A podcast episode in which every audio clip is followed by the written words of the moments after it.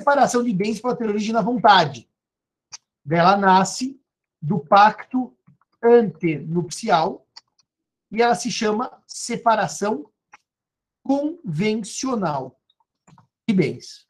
Portanto, a separação pode ter origem na lei ou a separação pode ter origem na vontade. Se for na lei, a separação se chama obrigatória. Se for na lei, a separação se chama legal ou obrigatória.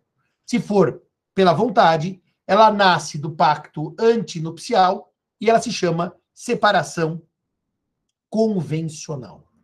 O código dispõe que a separação obrigatória, aquela que é imposta aos nubentes, ela se verifica em três hipóteses. As três estão no artigo 1641 do Código Civil.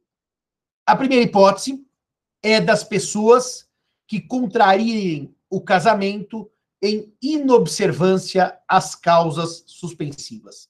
Se a causa suspensiva está presente e mesmo assim a pessoa se casa, eu estarei diante de uma situação de causa suspensiva e, portanto, separação obrigatória.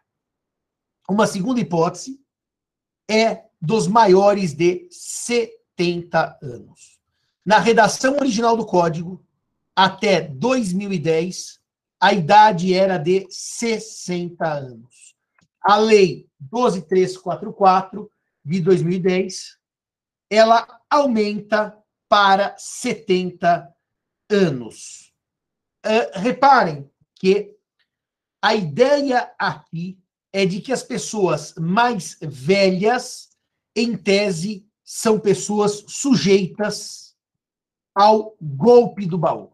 Ou seja, que pessoas mais novas queiram o patrimônio do mais velho. E, portanto, a lei impede a escolha do regime para evitar um golpe patrimonial.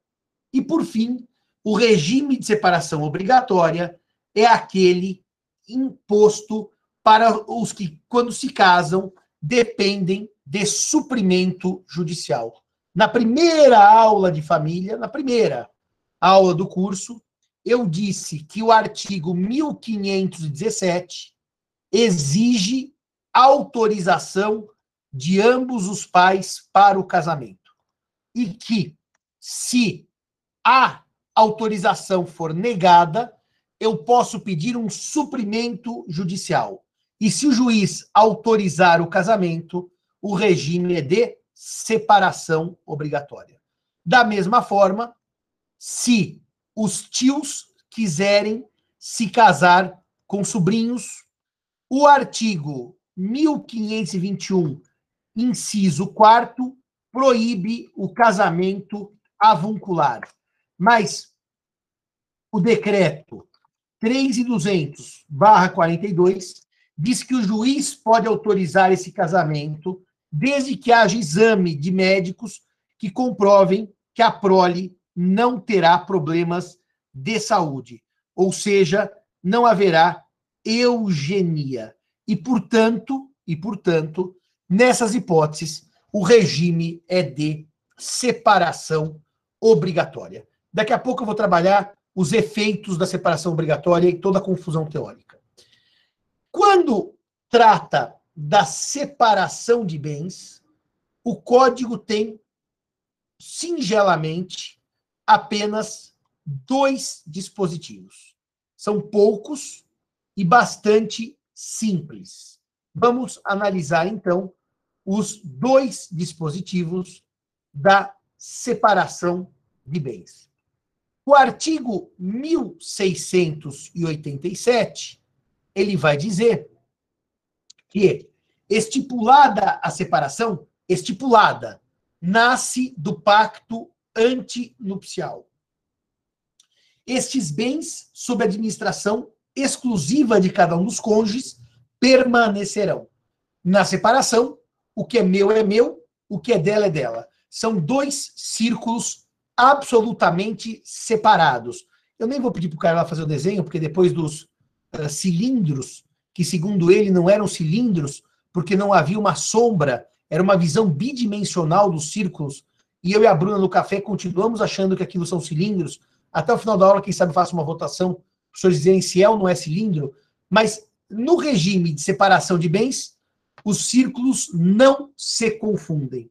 Eles estão totalmente separados. E, portanto, cada cônjuge administra o que é seu, cada cônjuge pode alienar ou gravar de ônus real. Gravar de ônus real quer dizer dar em hipoteca, uh, dar em penhor, pode criar um usufruto, criar uma servidão, isso são os ônus reais, tá? E porque cada bem é de um só. Não há na separação de bens bens comuns. Todos os bens são particulares. Mas, Simão, e se o marido der 100, a mulher der 100 e comprarem um terreno de 200? Esse bem não é comum. Esse bem está em condomínio. Como podíamos comprar um terreno, eu, o Cairala e a Bruna, e esse bem estaria em condomínio. O fato de o marido e a mulher comprarem um bem, na separação, não torna o bem comum, porque o regime é de separação total, de separação absoluta, de separação que só gera bens particulares, portanto. E o último dispositivo é o artigo 1688 do Código Civil, que vai basicamente dizer que ambos os cônjuges são obrigados a contribuir para a despesa do, uh, do casal na proporção dos rendimentos do seu trabalho, salvo uh, pacto antinupcial em sentido contrário. Quer dizer, cada cônjuge participa dos gastos da família de acordo com os seus rendimentos. Uh, eu posso, por pacto, dizer que um dos cônjuges paga a totalidade das dívidas. Isso não é proibido pelo Código Civil. É, é até um pouco estranho, num sistema de igualdade constitucional, que eu possa ter uma regra dessa. Mas, enfim, é a regra, é a regra que eh, nós temos no sistema brasileiro vigente. Bom, a separação convencional que nasce pela vontade, que nasce pelo pacto antenupcial, gera uma única questão que é a seguinte: eu me caso por separação total de bens. Eu compro uma casa. A casa é nossa? Não. Se eu casei por separação total de bens, a casa é só minha. Eu casei por separação total de bens. Meu marido, minha mulher, compra um carro. Esse carro é só dele ou só dela. Não há meação. Até aí, tudo bem. Segunda questão. O marido monta uma pequena loja, uma papelaria, que está em nome dele, ele que é o sócio. A mulher vai trabalhar nesta papelaria e começa a gerir a papelaria, e a papelaria cresce, vira uma grande loja. E aquela lojinha que nasceu pequena, que continua em nome do marido, de repente vira uma rede de papelarias e que continua em nome do marido. Eles são casados por separação total de bens separação total de bens. Só que ela trabalha e ela aumenta o patrimônio que está em nome do marido e do qual não tem meação, por força do regime. Como é que a doutrina resolve isto? Ela tem direito a uma parte dos bens. Por força da chamada sociedade de fato. Sociedade de fato. Com prova, com prova do esforço comum.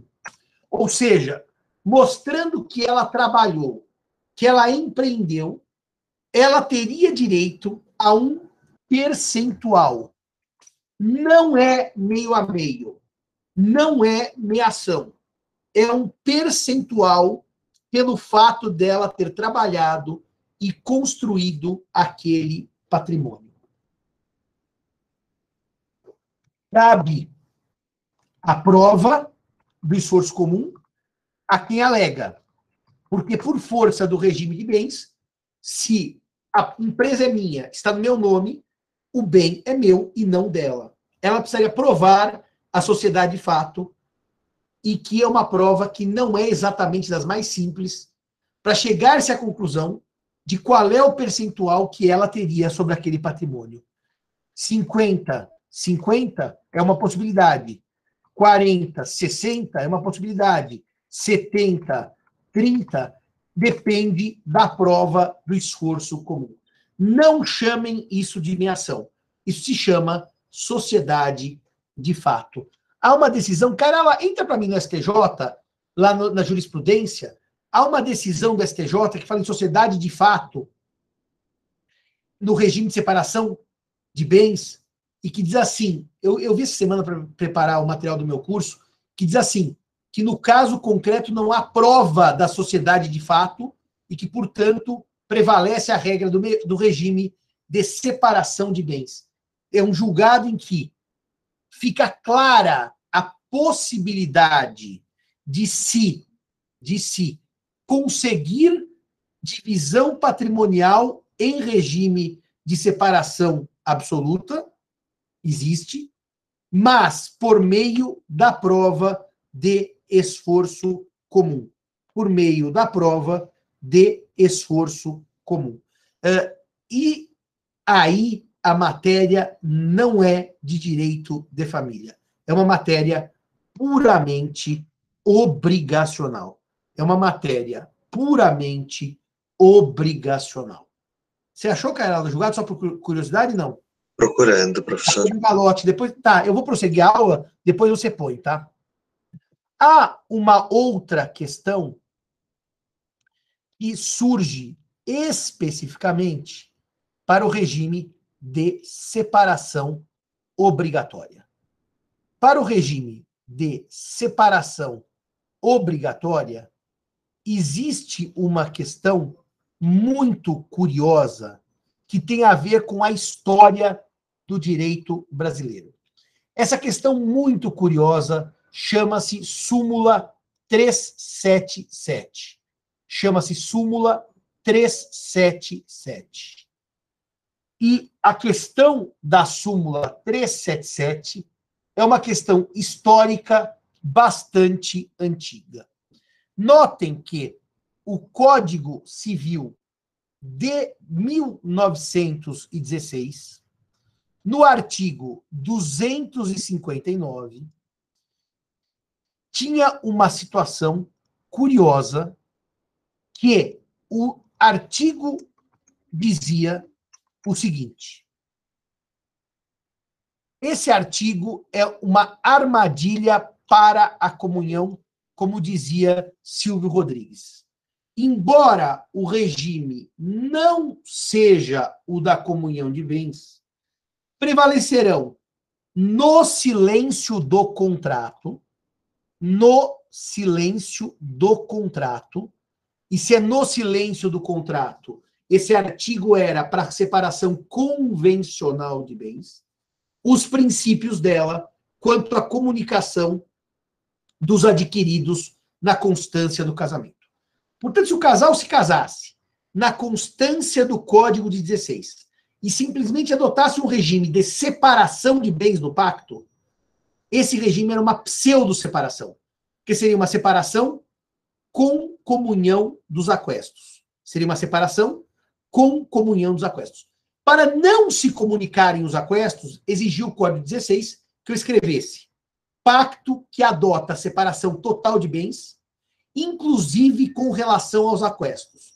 A simples adoção da separação gerava uma comunhão de aquestos. É uma armadilha pró-comunhão que o Código de 16 trazia.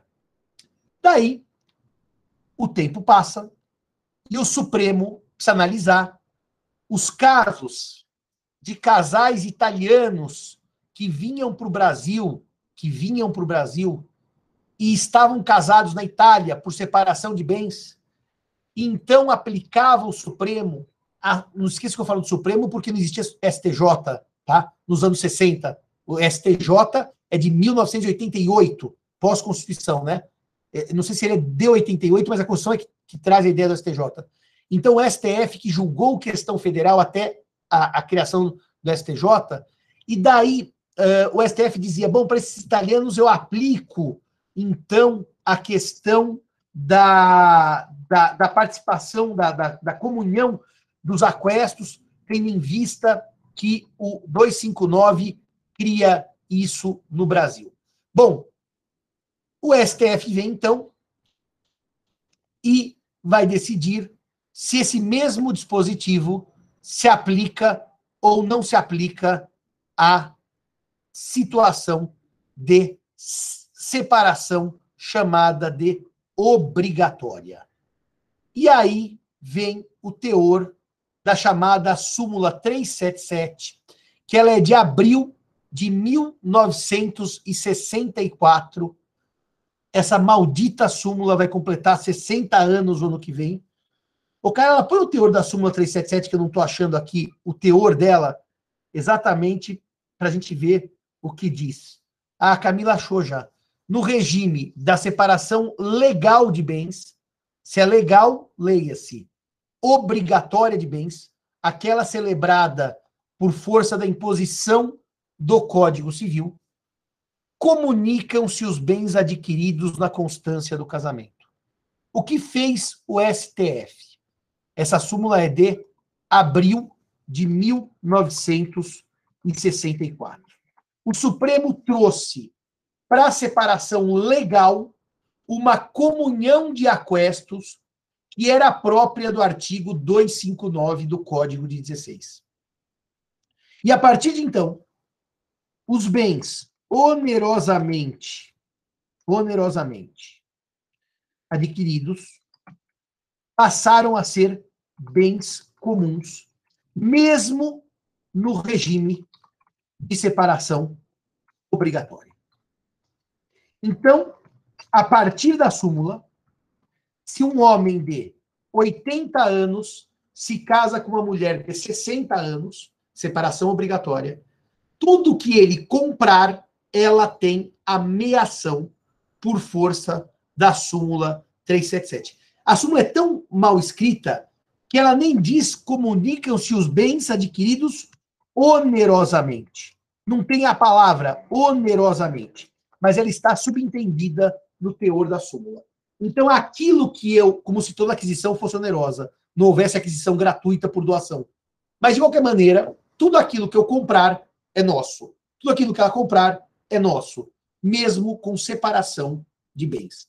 Bom, Simão, então, praticamente, a separação obrigatória virou uma comunhão parcial. Toda a construção da jurisprudência foi para transformar a separação obrigatória em comunhão parcial com o decorrer dos anos. A jurisprudência foi dando a separação obrigatória, por força da súmula 377, uma cara de comunhão parcial. A grande dúvida que existia era se era necessária para aplicação da súmula a chamada prova do esforço comum era necessário provar que eu trabalhei na, vamos dizer, para aquisição daquele bem, eu dei dinheiro para aquisição daquele bem, e o STJ respondeu que não durante décadas. Durante décadas. Então, vamos ao caso concreto. Eu tenho 16 anos, a minha namorada tem 16 anos, nós vamos nos casar e pedimos autorização para os nossos pais. Os pais dizem não nós vamos a juízo e o juiz autoriza o casamento. Separação obrigatória, por autorização judicial. Ficamos casados dos 16 aos 66, 50 anos. Eu morro. Ela tem a metade do meu patrimônio, porque pela leitura do Supremo e do STJ, ela não precisa provar que contribuiu financeiramente com a aquisição. A súmula gera uma comunhão parcial de bens, segundo a leitura histórica feita pelo STF e depois pelo STJ. Problema. A jornalista Mônica Bergamo publica uma coluna no jornal Folha de São Paulo que vai dizer basicamente o seguinte. Vai dizer basicamente o seguinte. Eu abri o artigo que eu produzi sobre isso, eu vou mandar para vocês aqui no chat. A colunista Mônica Bergamo publica uma coluna dizendo o seguinte: o STJ decidiu que a partilha do patrimônio de casal que vive em união estável não é mais automática. Agora, cada convivente tem que provar que contribuiu com dinheiro ou esforço para a aquisição de bens. Bom, o Tartucci ficou nervosíssimo com isso, chegou a mandar um e-mail para a colunista dizendo que não era isso que o STJ vinha decidindo. De qualquer maneira, o que, na verdade, a colunista quis debater era como é que se partilhava bens na união estável, partilhavam-se bens na união estável, e bens na união estável não é necessário, não é necessária a prova do esforço comum, porque a união estável, assim como o casamento, gera uma situação de que sentou, sorriu, a conta dividiu. Agora, reparem que o problema dessa frase da jornalista é que ela não analisou o caso concreto de acordo com a especificidade. Primeiro que ela é jornalista e não é, é jurista, não sei porque faz coluna também do que não sabe.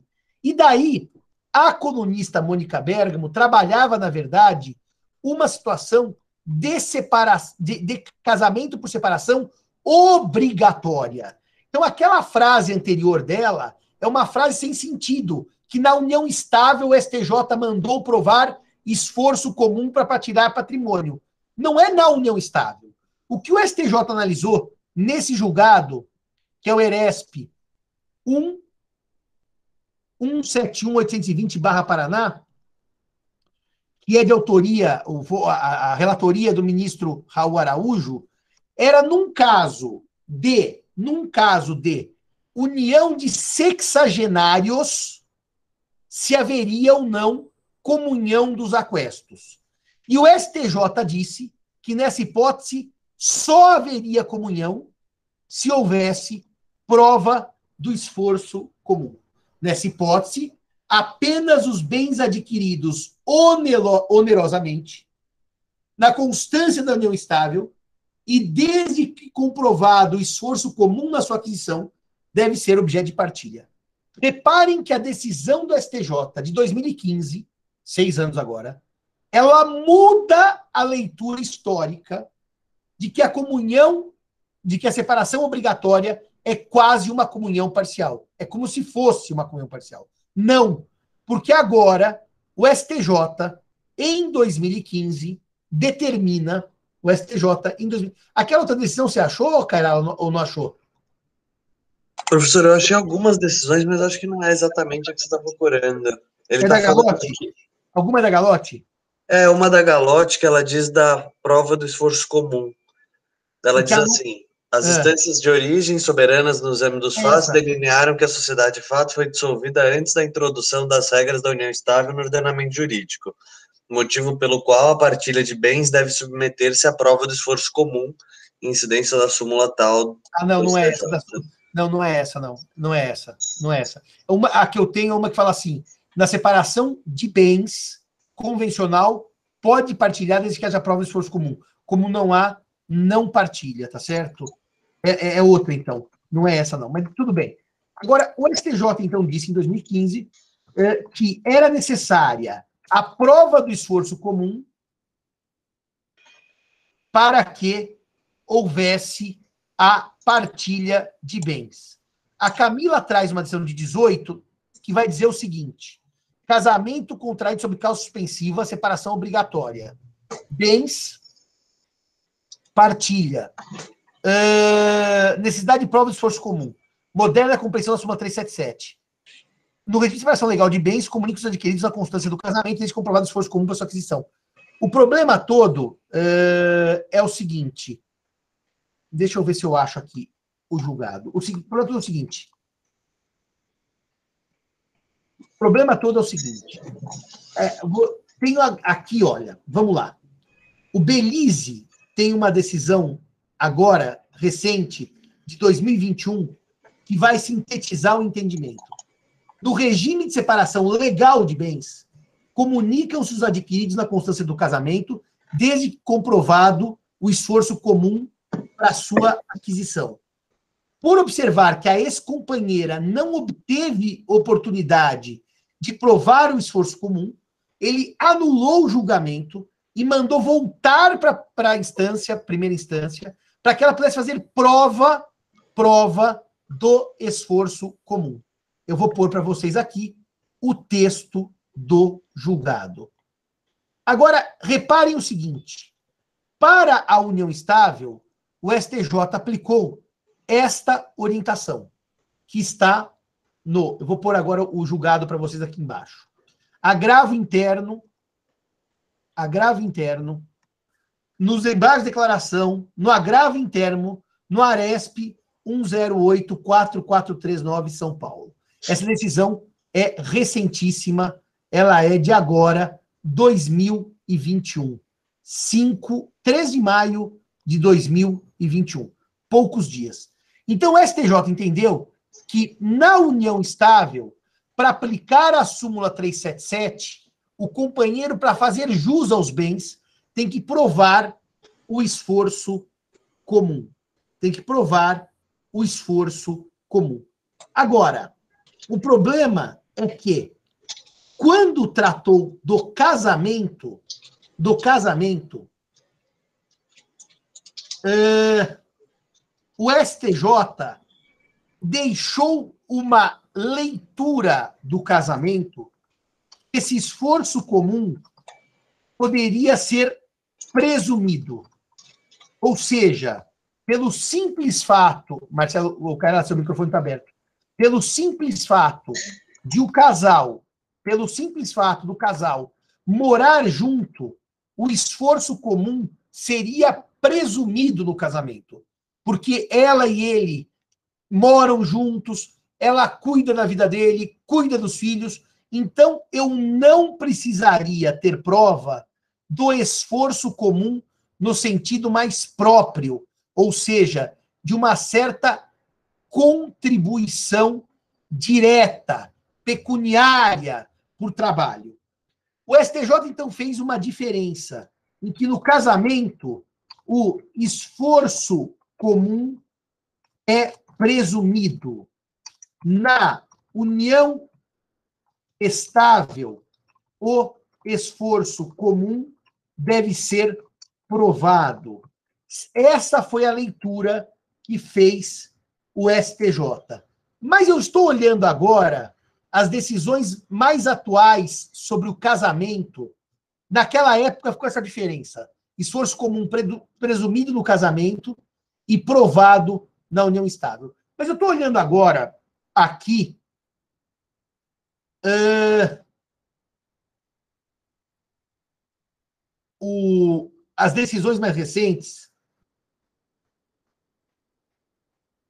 E me parece que o STJ andou uniformizando o entendimento dele sobre o tema. Por quê? Porque eu estou vendo aqui um recurso especial de novembro do ano passado, novembro do ano passado, que é um recurso especial da Lavra do ministro, e por coincidência é um querido amigo, o ministro Paulo Dias Moura Ribeiro. Eu vou pôr aqui para vocês o julgado, vou pôr a data do julgado, e o ministro Paulo Dias Moura Ribeiro, ele dá a entender que tanto para o casamento quanto para a união estável é preciso a prova do esforço comum. Olha o que ele diz aqui no item 4. Peraí, deixa eu fazer o, aquele Ctrl mais para aumentar o texto aqui. A segunda sessão, no julgamento do ERESP 1623858 Minas Gerais, pacificou o entendimento de que no regime da separação legal de bens, comunicam-se os bens adquiridos na constância do casamento do união estável, desde comprovado o esforço comum para sua aquisição. Então, aqui, me parece que hoje, tanto para o casamento quanto para a união estável, tanto para o casamento quanto para a união estável, o esforço comum deve ser provado. Agora, isso aqui é uma coisa curiosa, porque nega a orientação histórica de que o esforço comum poderia ser presumido pelo simples companheirismo, pelo simples estado de colaboração natural dos cônjuges. A leitura que faz agora o STJ é da prova do esforço comum. E se é prova do esforço comum, não é prova de afeto, carinho, cuidado, convívio. É prova de trabalho ou de dinheiro. Portanto, a súmula 377 acaba nesta nova leitura não gerando comunhão automática de aquestos.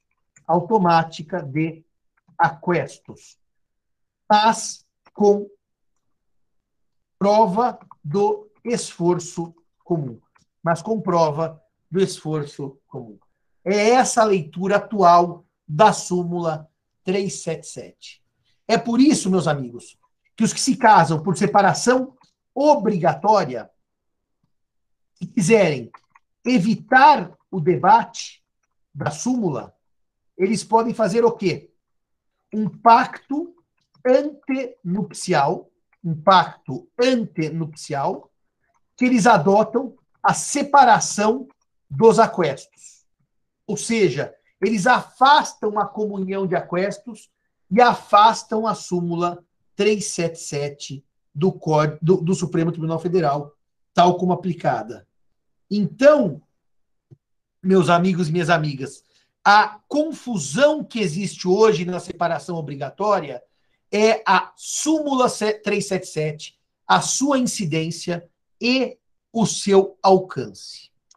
Eu, Simão, defendi a tese, vencido, isolado, sem apoio de quase ninguém, a não ser do Euclides de Oliveira, que a súmula 377 perdeu sua aplicação no sistema atual, porque o artigo 259, que era a base para a existência da súmula, não encontra correspondente no Código Civil de 2002. Quando vocês vão para os códigos comparados, o artigo 258 não tem correspondente no Código de 16. Logo, se o artigo nasceu de uma. Se a súmula nasceu de um artigo e esse artigo não encontra correspondente no atual código, eu diria que a súmula não foi recepcionada. Aliás, se olharem aqui nos códigos comentados, eu sei que a letra é pequena, embaixo do artigo 259, não há correspondente no Código Civil de 16, eh, de 2002. Portanto, para mim, a súmula morreu em 2003, quando o código entrou em vigor. O problema é que o artigo 1641 do Código Civil, 1641 do Código Civil, que diz, que diz agora foi embora, 1641 do Código Civil, que diz: é obrigatório o regime da separação de bens no casamento? Esse dispositivo tinha no projeto de Código Civil? É obrigatório no regime de bens do casamento vir uma vírgula, inclusive quanto aos aquestos. O dispositivo tinha no projeto uma redação que excluía os aquestos, matava a súmula 377. Mas, porém, contudo, entretanto, todavia, no debate que o Código Civil teve já agora, nos anos 90, já sob a liderança do senador Josafá Marinho, o deputado Ricardo Fiuza, um grande incentivo do próprio professor Miguel Reale, ainda vivo e muito atuante à época, foi de a retirada, não pelo Miguel Reale, não tem nada a ver com Reale isso, retirada no uh, Senado dessa locução inclusive quanto aos aquestos, porque na concepção do senador Josafá Marinho, é da tradição brasileira a comunhão de aquestos na separação obrigatória, por conta da súmula 377, que é de 64. Então, é verdade que a minha tese da não recepção da súmula encontra óbice na própria construção da história do Código Civil, que tinha no projeto uma, um adendo dizendo que não ocorreria comunicação dos aquestos, esse adendo some para permitir a aplicação da súmula, que hoje sofre essa releitura pelo STJ para exigir na separação obrigatória prova de esforço comum. A releitura é justa ou é injusta? Eu vou lançar uma pergunta para vocês. Você acha que melhor era o regime de separação obrigatória, em que presumia-se o esforço comum, como a STJ vinha admitindo até hoje? Ou é melhor agora a situação própria, em que eu preciso provar o esforço comum para que eu tenha meação sobre o aquesto? Só ponho assim: melhor era a leitura antiga, ou, ou aliás, nem antiga, põe. Melhor a leitura tradicional ou a nova leitura? O que vocês acham? Ponham aí no chat que eu quero lançar um debate com vocês. Qual leitura era melhor? Com esforço comum presumido ou com esforço comum provado? Vamos ver se alguém vai responder. Ou se ninguém tem opinião sobre o tema. Você está você tá aí, Fábio Sniffer? Sim, bom dia, professor. Bom dia. O que, que você acha que é melhor? Provado, como, era, como é atual, ou historicamente, que era presumido? Eu, eu, nunca peguei um caso semelhante, mas eu tendo a, a, gostar da solução atual do provado. Tem, tem mais relação com o, com o regime de separação. Né? Tende mais a separação do que a comunhão. Perfeito. E a Bruna pôs provado, a Letícia pôs provado, o Marcelo pôs provado, a Aline pôs provado, a Rafaela pôs provado. E você, Cairala, o que, que você acha? Provado também, professor. Tá bom. Todos acham que é aprovado. Então, Só uma nota rápida. O, você forçar o, o regime da comunhão parcial é muito estranho nesse caso. E, no fundo, era uma comunhão parcial forçada. Eu acho que fez sentido na época, porque eram as italianinhas de 15 anos que casavam, enfim, na década de 60, mas hoje em dia não faz o menor sentido. Mas... Então, eu vou fazer uma pergunta para vocês todos que acharam que o provado é melhor. Eu me caso com 16 anos por separação obrigatória, já que meus pais não autorizaram. Ela com 16 anos. A gente se casa, o juiz autoriza a separação obrigatória. Ficamos casados, meus amigos e minhas amigas, 60 anos. Eu morro com 76 anos. Qual foi meu combinado com ela? Querida, você cuida da casa que eu adquiro patrimônio. E eu adquiri um belíssimo patrimônio em 60 anos. Morri com 76 anos e um belíssimo patrimônio. Quando eu morro, por força das regras sucessórias, como eu sou casada por separação obrigatória de bens, todo o patrimônio vai para os nossos filhos e essa viúva fica com absolutamente nada, só com o direito real de habitação, que eu vou mostrar para vocês na aula que vem. Não, mas eu quero metade. Prova o esforço comum. Ela não vai provar nunca, porque ela estava em casa, sem trabalhar remuneradamente, sem amealhar patrimônio, e ele é que trabalhava. Eu quero que vocês ponham aí no chat. Eu quero ouvir o maior número de pessoas possíveis. É justa essa solução do esforço comum provado para essa hipótese que eu narrei de um casal jovem que se casa e faz um combinado dele trabalhar fora de casa e dela cuidar da família dos filhos? É justo? Camila, pois não. Carolina, pois não. Tem mais alguém que é da palpite? A Giovana, pois não. O Matheus também falou que é injusto. O Igor e a Rafael falaram que é injusto. Então pode parar por aqui agora vocês. Não é justo. Segundo caso, eu me caso com 85 anos com uma jovem de 19 anos. Sou viúvo, tenho filhos, netos, bisnetos. Eu trabalhei a vida inteira, trabalhei a vida inteira, eu amealhei meu patrimônio e me caso com essa jovem de 19 anos. Porque o problema do justo e do injusto aqui é o caso concreto. Foi um grande debate que eu tive há uns anos na Escola da Magistratura de São Paulo. Um grande debate. Porque dependendo de como eu conto a história, a história muda de figura. Então, me caso com 80 anos, tenho um grande patrimônio, separação obrigatória de bens, e eu compro, compro uma casa enorme, um apartamento, um triplex aqui nos Jardins, de 20 milhões de reais, casado com ela, por separação obrigatória. Nesta hipótese, eu pergunto para você. É, Fábio, você matou a charada. Mas eu vou chegar nisso. Eu vou chegar nisso. Não é o problema da separação obrigatória ser abolida. Não é isso. Eu vou chegar nisso aí. Calma. Eu compro, então, a casa que vale 20 milhões de reais e ela tem um percentual desta casa. Metade. Porque o esforço comum não precisa ser provado, foi comprado, ela tem a metade. Leitura tradicional do STJ. Vocês acham justo, nessa hipótese, que ela tenha a metade? Se eu trabalhei a vida inteira, se eu ganhei meu dinheiro, se eu comprei a casa já casado com ela sem nenhuma prova do esforço comum?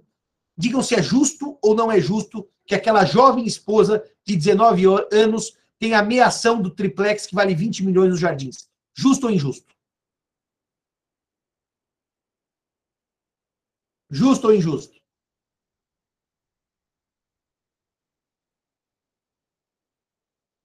Olha o silêncio. Ninguém vai se manifestar. Vocês não têm nenhuma opinião formada se é justo ou é injusto. A Giovana acha que não é justo.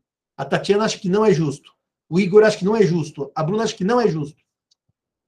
É, o Salvador que não é justo. Então reparem o seguinte, senhoras e senhores. Eu brinco que o bom da velhice é que a gente já debateu esses temas muitas vezes eu já consigo manipular o debate. Eu fiz uma manipulação do debate.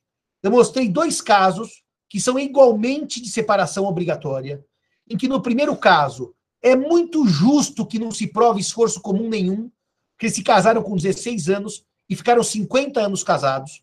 E no segundo caso é muito justo que se prove o esforço comum para a aquisição dos aquestos.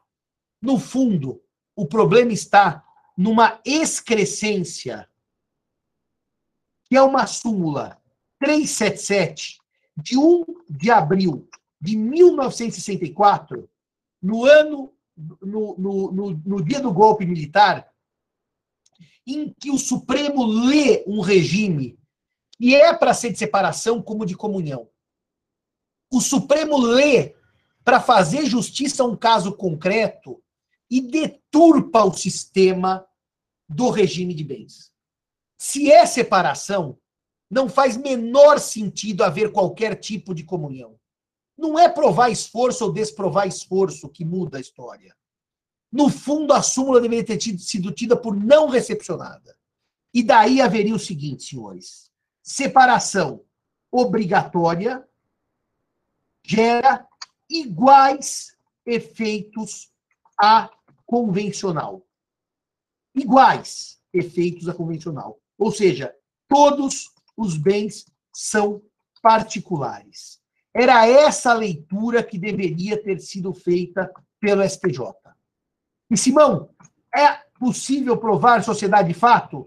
Resposta: sim, tanto na obrigatória quanto na convencional. Mas daí, como se prova a sociedade de fato?